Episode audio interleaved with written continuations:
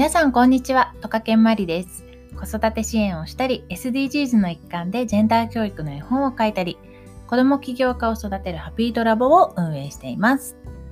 今回は3回に分けて我が家の英語教育についてお話ししています。2本目のこのラジオでは、えーと、我が家の教育スタンスということで、ち ょなんかちゃんとそこだけメモしてたんですけど、メモ取るとやっぱダメですね。私すごい読むのが遅いから。ゆっくりなっちゃう。そう。まあ、ということで、あの、お話ししていきます。我が家の教育スタンスですね。あの、1本目のラジオの中でも少しだけお話ししたんですけど、なんかこう、親がやらせたいとか、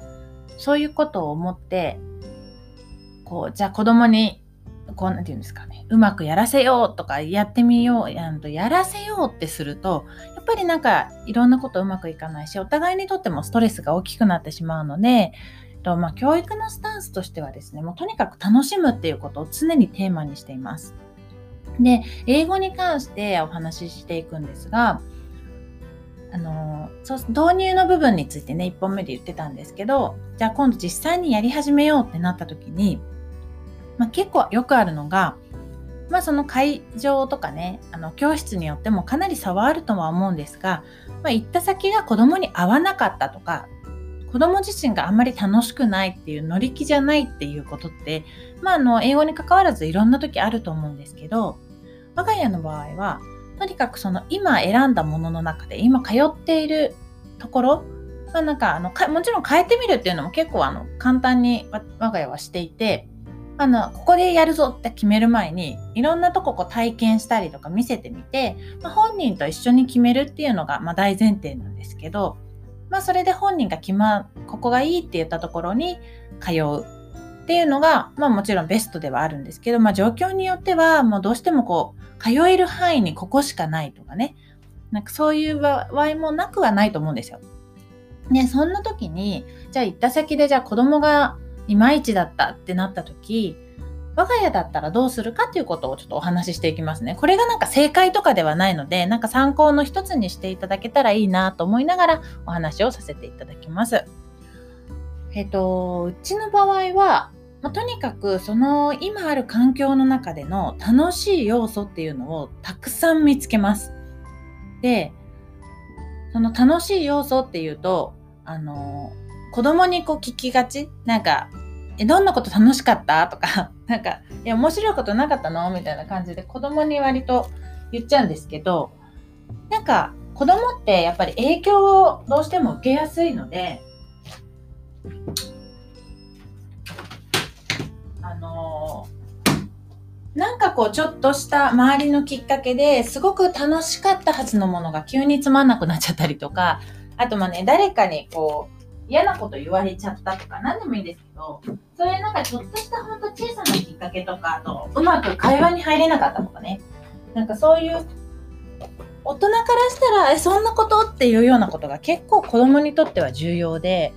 でそれ一つだけのことでなかなかこう楽しいって思えなくなっちゃったっていうことってよくあるんですね。なのであの、まあ、子供のそういう言葉もちゃんと聞きながらではありますがとにかく楽しむ。なんか、一緒に、親も一緒になんか参加できることがあるなら一緒に参加するし、あとは例えばですけど、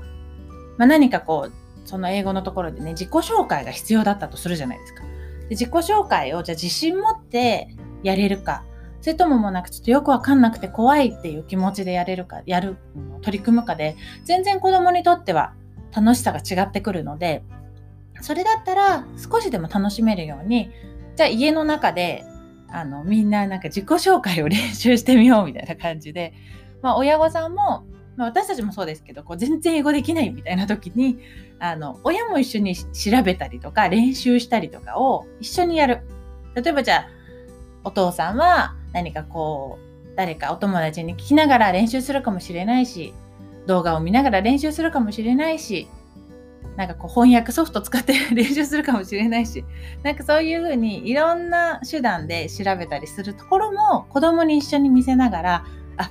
こうやって言えばちょっと素敵に聞こえるんだねとか、こうやって言うとなんか自然なんだねみたいなのを、まあ、一緒に調べてもいいし、まあ、全然語学がもう私できますっていう親御さんだったらもちろん一緒にそこで話してあげるのも一つだし、なんかそんな感じで家族でその英語っていうものを楽しむっていうことをやるかな。まあ、それの英語だけじゃなくても、例えばダンスとかもそうなんですけど、我が家の場合はダンスとかを子供が、ダンスとかっていうかね、ダンスを学校でやるってなった時に、ちょっとこうあんまり楽しくなかったらしいんですよ。で、さ、話を聞いたら、やっぱこう上手に踊れるとやっぱ楽しいけど、なかなかついていけないとそれが楽しくないみたいなね。まあ、学校でだったか習い事だったかちょっと忘れてたんですけど、そういうことがあって、じゃあちょっとそれは練習しようって練習したら楽しくなるかもしれないって言って、それでも本当に楽しくなかったら、まあそれはそれで、なんかその子にとってら、